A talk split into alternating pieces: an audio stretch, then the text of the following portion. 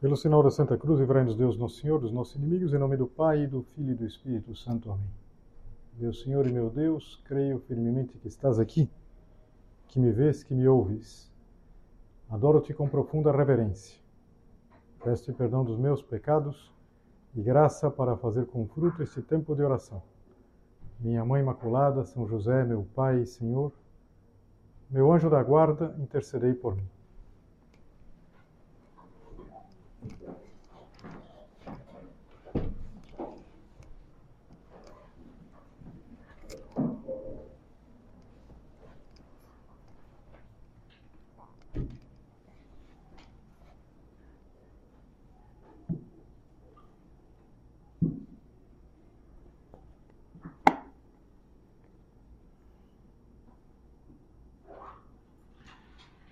Já desde o início do cristianismo se encontram muitas referências à devoção à Nossa Senhora.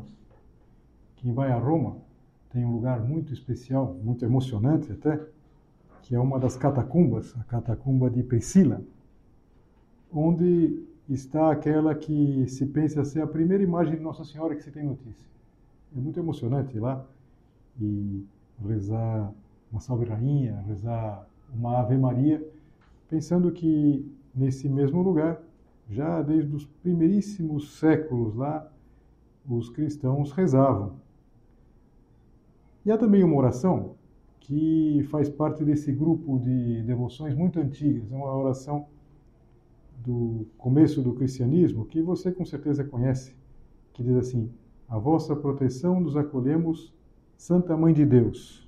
Não desprezeis as súplicas que nossas necessidades vos dirigimos, mas livrai-nos sempre de todos os perigos, ó Virgem gloriosa e bendita.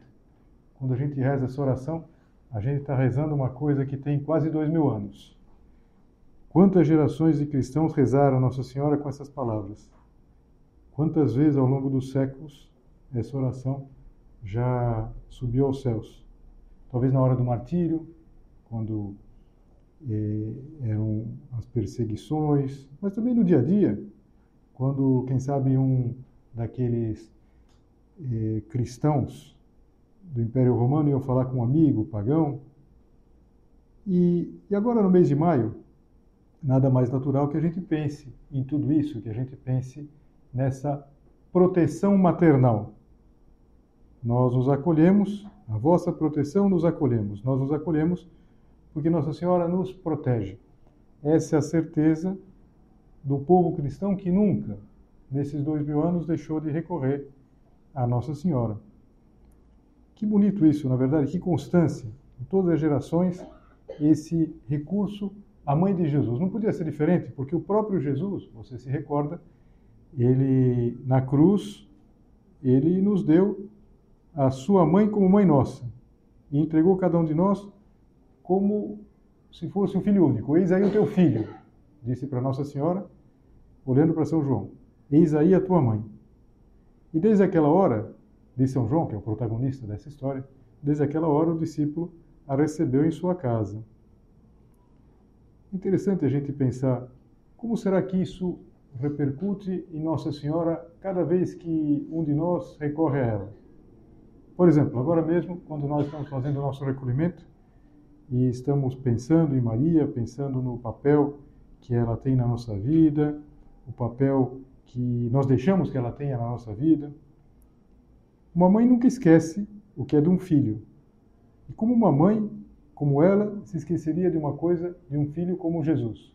Então, esse legado, esse testamento de Jesus, é, sem dúvida tem uma força muito grande. Se Nossa Senhora conservava todas as coisas no seu coração, eh, todas as palavras, como ela não conservaria isso, como metaria isso no seu coração?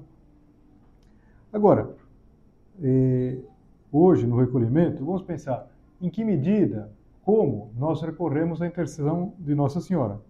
A vossa proteção nos acolhemos, Santa Mãe de Deus. Eh, como a gente recorre, como a gente eh, pede ajuda, por exemplo, nos momentos de tentação. Quantas vezes uma tentação ela pode se desfazer como se fosse uma, uma bolha de sabão, uma Ave Maria, uma jaculatória.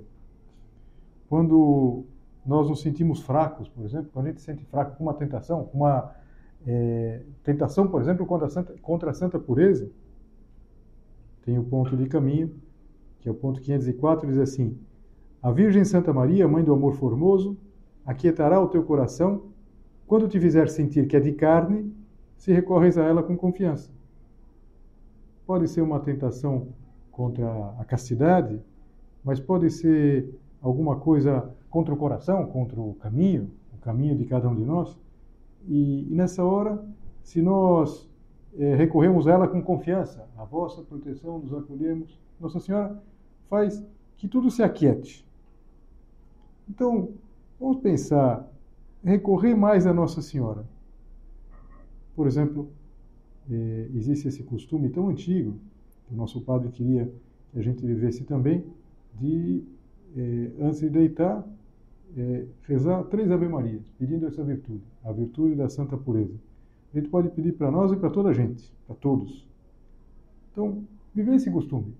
Às vezes pode custar um pouquinho porque a gente já está cansado, porque a gente já quer ir descansar e quer dormir, mas não deixar de rezar essas três Ave-Marias. E sempre, sempre. As imagens eh, que a gente tem com certeza na nossa casa, alguma imagem especial, e, e pensando em tudo isso, recorrer à devoção de Nossa Senhora, é importante perceber que não se trata de acrescentar alguma coisa à nossa vida. Não é que a gente vai acrescentar coisas à nossa vida. Porque é, ter devoção à Nossa Senhora, recorrer à Nossa Senhora, é tão natural quanto recorrer à nossa Mãe da Terra. Não se precisa dizer a ninguém muito menos uma criança pequena, que ela pode contar com a sua mãe em tudo e para tudo. E nós contamos com Nossa Senhora assim também, em tudo e para tudo. Contar com Nossa Senhora em tudo e para tudo. E, e acontece como com as crianças pequenas, é, não chega nada às nossas mãos, não chega nada a uma criança pequena que não tenha passado pelas mãos das suas mães. Tudo, absolutamente, sem exceção, que chega até nós, chega através de Nossa Senhora. Há um conto bonito, onde aparece esse amor de mãe que Nossa Senhora tem por nós. É um conto que vem narrado num, num livro já relativamente antigo, da, da, da editora Quadrante. O conto é O Jogral de Nossa Senhora. E lá eh, se conta de duas mulheres que se odiavam. E se odiavam porque uma era esposa e a outra amante do mesmo homem. E se odiavam profundamente. A esposa, todos os dias, ela desconsolada, rezava para Nossa Senhora pedindo vingança, pedindo para aquela que roubava o seu marido. E era uma oração feita com ódio. A gente já vê que não é uma oração, a oração não pode ser feita assim. E um dia, ela rezava assim como de costume, com os olhos fixos na imagem. Nunca a oração dela tinha sido tão fervorosa, nem tão maligna como naquele dia. E de repente, é, ela viu a imagem que se movia, se animava. E aquela imagem de pedra, sorridente, se inclinou para ela mas de repente ela não sorriu. E, e disse assim: Que loucura e que raiva te possuem! Como ousas pedir-me todos os dias vingança contra a pobre infeliz que pôs em mim toda a sua esperança? Como poderia eu fazer mal àquela que se confiou a mim de todo o coração no seu extravio e na sua infelicidade? E daí a mulher ficou doida. Ela ficou desesperada e saiu correndo dizendo: Que injustiça! Que injustiça. Nossa Senhora está protegendo essa mulher perdida. E ela já não rezava. Ela parou de rezar. E ela só conseguia chorar. Chorava de raiva e de desespero. Até que um dia, quando ela estava chorando fora da igreja, ela nem entrava mais dentro da igreja, ela viu a rival a poucos passos e não conseguiu se conter. E disse assim: Que fazes aí? Como ousas mostrar-te diante de mim, sua prostituta? Como te odeio! Não há palavras para dizer quanto te odeio. Como gostaria de estrangular-te, de destripar-te, de arrancar os teus olhos, de quebrar a tua espinha. E pensar que não posso. Pensar que tu sabes, que te ris de mim. Pensar que a Santa Virgem te protege, sob o pretexto que és toda dela, que lhe reza sem cessar. E eu por acaso não rezei? Todos os dias, todos os dias eu lhe pedia que me vingasse de ti. Não é de estranhar que, se, que seduzas os homens, se até a Santíssima Virgem se deixa cativar pelos teus fingimentos. Sou hipócrita. A, a senhorita é protegida pela Santíssima Virgem. Por acaso não sei disso? Ela mesma me disse. A sua imagem inclinou-se sobre mim para dizê-lo, para proibir-me de fazer-te mal. E, no entanto, como queria fazer-te mal, ladra de homens, como te odeio. E a outra ficou congelada, imóvel. Não é verdade. Não é verdade. E de repente, antes que a esposa pudesse esboçar um gesto para se defender, para afastar a outra, essa que era amante do marido, se lançou aos seus pés e disse: Eu te prometo, eu te juro pela Santíssima Virgem, que teve piedade de mim, que não me rejeitou, que não teve horror dessa pecadora que eu sou, ela que tem tanto horror ao pecado, renunciou a esse pecado. Peço-te perdão a ti, a quem fiz tanto mal, a ti que tens razões tão justas para detestar-me, a ti, a quem por minha vez cheguei a detestar, embora fosse a culpada, a ti a quem a Santíssima Virgem escolheu para ser o instrumento da minha conversão. Fosse tu quem ela escolheu para ser o instrumento da minha conversão, respondeu a esposa. Como me atrevi tanto tempo a rezar ao Senhor e à sua mãe com o coração cheio de ódio. Final feliz, na é verdade? Uma história assim, maravilhosa. Nossa Senhora converteu as duas, porque as duas precisavam se converter. Uma do pecado. E a outra de um pecado também, que era o ódio. Repara que às vezes eh, pode ser que nós não sejamos atendidos exatamente como nós gostaríamos. Aliás, quantas vezes a gente pode pedir à mãe, quando é criança, uma coisa que é não pode, que é um perigo, e a mãe vai dizer que não. Não porque não nos quer bem, exatamente porque nos quer bem. Nossa Senhora não podia vingar no sentido que aquela esposa pedia. Por quê? Porque as duas eram filhas. E ela queria converter as duas. Uma do descaminho, do adultério, e a outra do ódio. Do ódio que ela tinha no coração. Então, nós temos que pedir as coisas sabendo que Nossa Senhora tem é, exatamente esse desejo de atender, de interceder por todos nós. E, e nós vamos conseguir. Nós vamos conseguir, é, não exatamente como nós gostaríamos, mas como é o melhor. Olha, acontece uma coisa, eu li isso não faz, não faz muito e achei muito interessante. É, quando a gente quando a gente imagina alguma coisa que vem pela frente, é, com certeza a gente já compõe um, um cenário, não sei, algumas de vocês talvez à Jornada Mundial da Juventude.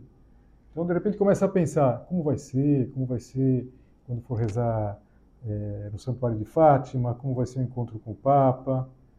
E, e já tem, digamos assim, muita coisa na imaginação. E a gente tem a certeza que não vai acontecer assim. Algumas coisas vão acontecer de maneira parecida, outras bem diferente.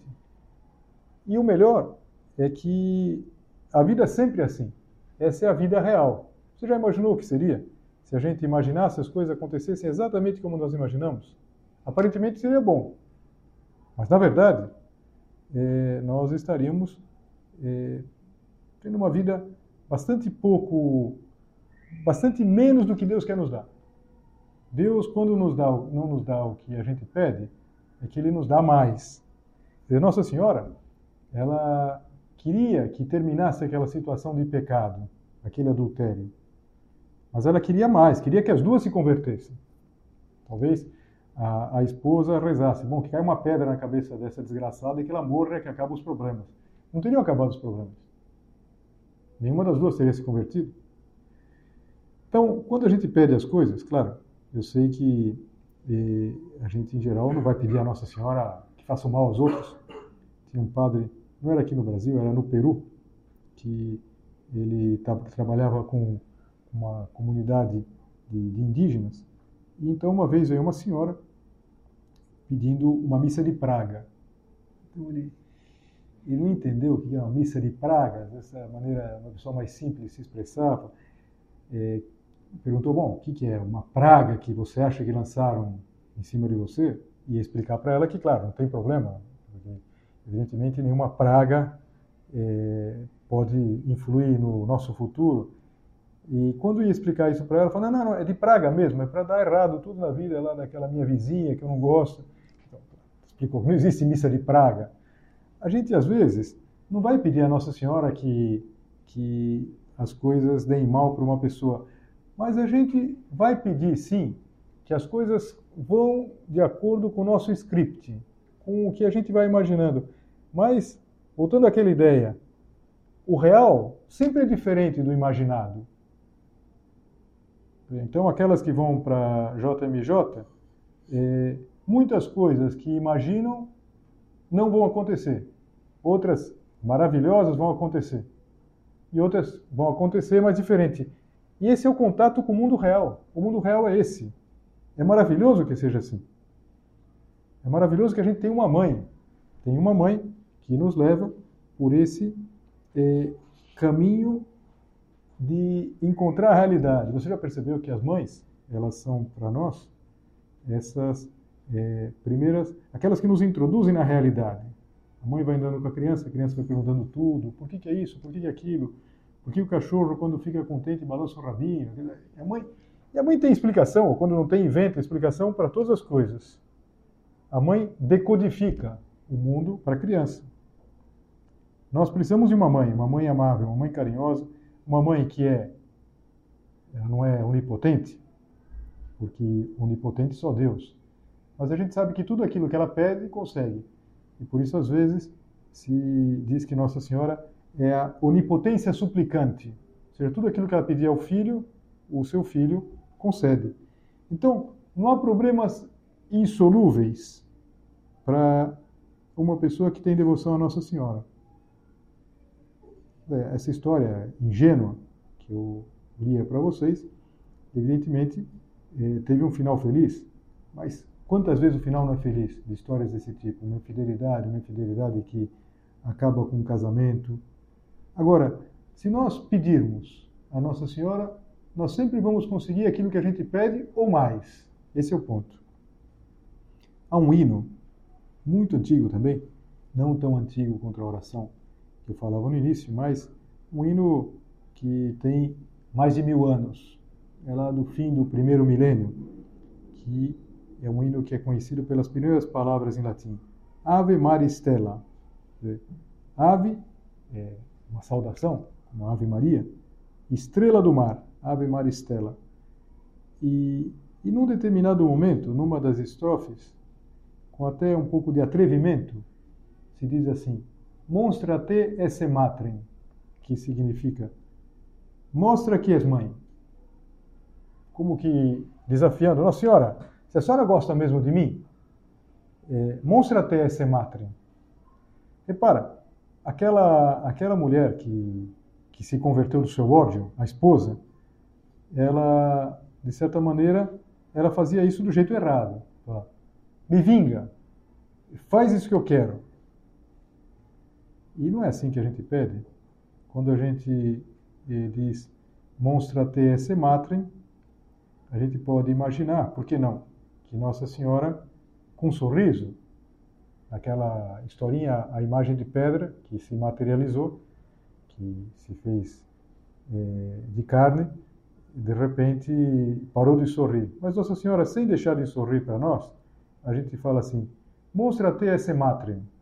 E ela diz assim: Mostra até esse filho. Mostra que você é filho. Para vocês diria, mostra até esse filham. Mostra que você é filha.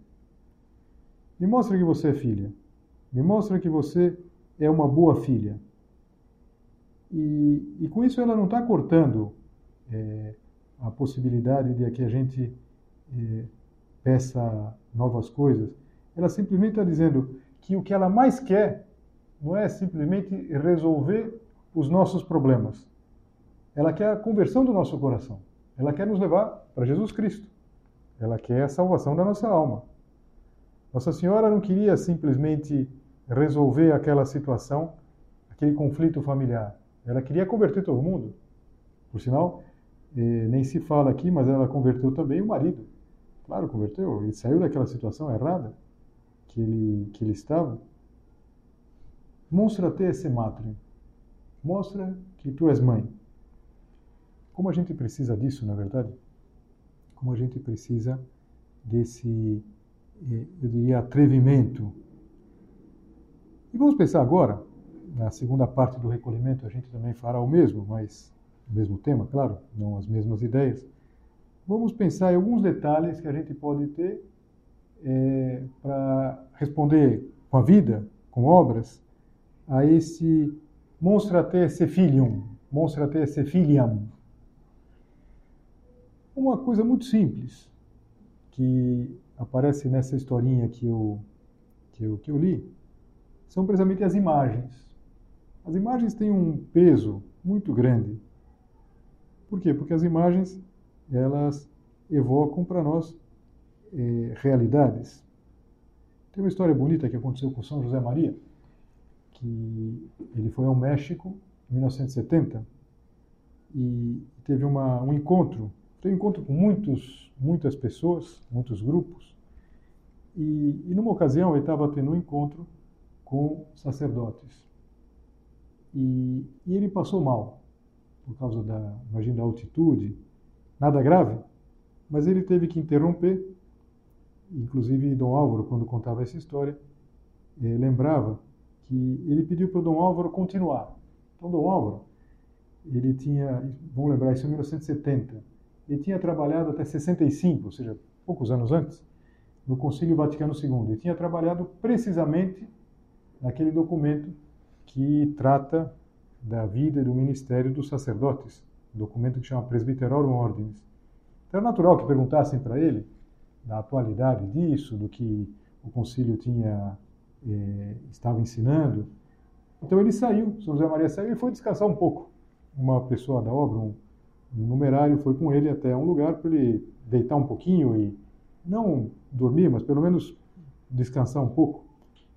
E, e ele estava deitado e no quarto tinha uma imagem de Nossa Senhora de Guadalupe. Eu acho que você lembra. Nossa Senhora eh, em Guadalupe, ela entrega uma flor. Na verdade, entrega umas flores para o Juan Diego, que agora é o San Juan Diego, e, e, esse era o sinal de que ela de fato estava aparecendo. E São José Maria viu aquela imagem, Nossa Senhora dando uma flor, e, e ele dizia: Como eu gostaria de morrer assim, olhando para uma imagem de Nossa Senhora e ela me entregasse uma flor. E, e foi mais ou menos assim que aconteceu, porque ele morreu num, no, ao meio-dia, ele estava voltando para casa, também tinha passado mal, voltou é, para casa, mas nada que, que, que, pudesse se pensar que fosse uma coisa mais grave. Ele, ele chegou em casa, ele entrou naquele quarto que ele trabalhava e tinha uma imagem de Nossa Senhora de Guadalupe, exatamente. E, e o Dom Álvaro, quando contava isso, dizia que podia ter a certeza quase, quase absoluta que ele olhou para aquela imagem. Porque sempre que ele entrava, ele olhava. E foi exatamente assim que aconteceu. Ele, a última coisa que ele fez, ele viu aquilo, teve um, um ataque no coração e, e já caiu. Então ele morreu como imaginava. Que bom seria que a gente também pudesse olhar muito para as imagens de Nossa Senhora. Na verdade, eu tenho certeza que na, na sua casa haverá uma imagem de Nossa Senhora, quem sabe no seu quarto uma imagem de Nossa Senhora. Olhar. Sempre que entrar, olhar. Que se pudesse quase ter a certeza de que sempre que você entrou, você cruzou o olhar com Nossa Senhora. Então, é um ponto muito prático. Um outro costume que não precisaria nem comentar, e que várias de vocês têm, é o terço. O terço pode ser um propósito tão especial agora para esses dias eh, que nós estamos vivendo, do mês de maio. Depois o Ângelus ou Regina Celli. Agora, até a festa de Pentecostes, no final desse mês, a gente reza a oração Regina Celli. Mas essa oração, essa oração breve, que Nossa Senhora com certeza eh, gosta tanto, falava no início das três Ave-Marias antes de deitar, pode ser o escapulário de Nossa Senhora do Carmo.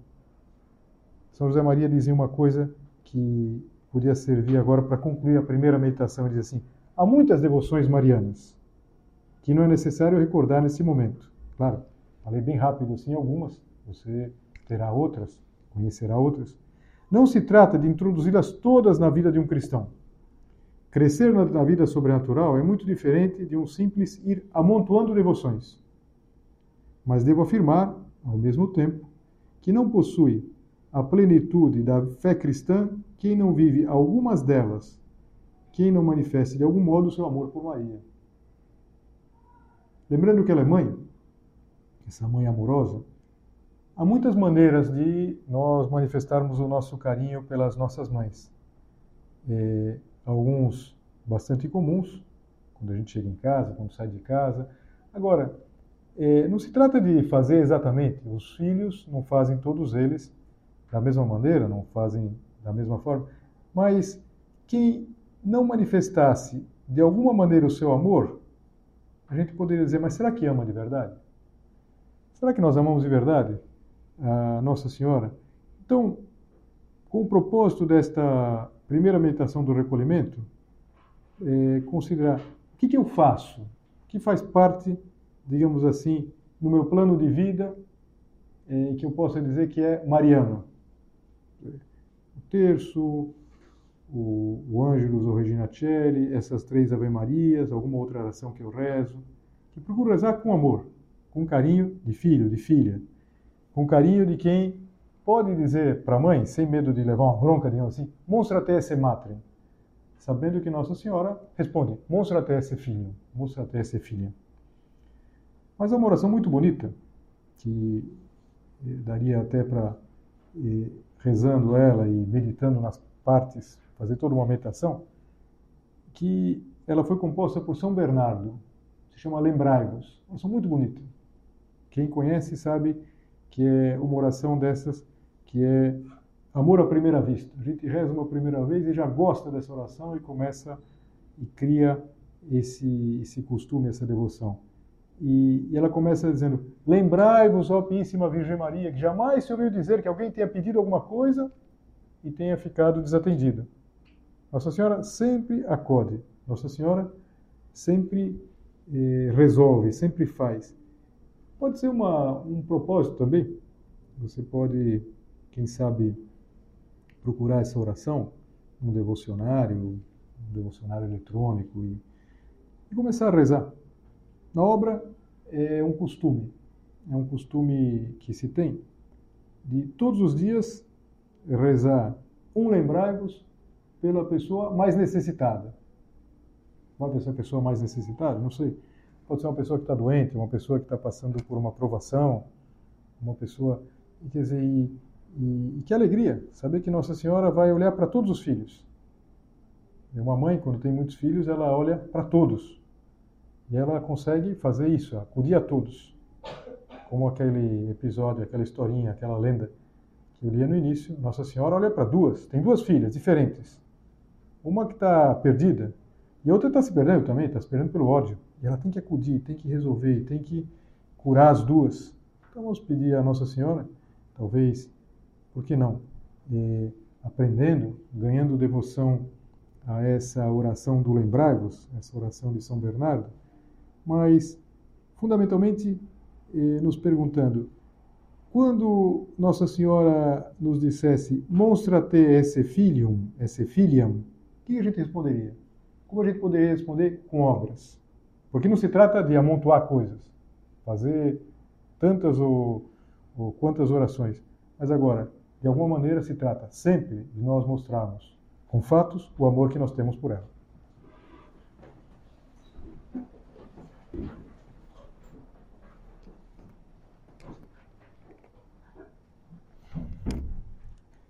Dou-te graças, meu Deus, pelos bons propósitos, afetos e inspirações que me comunicaste nesta meditação.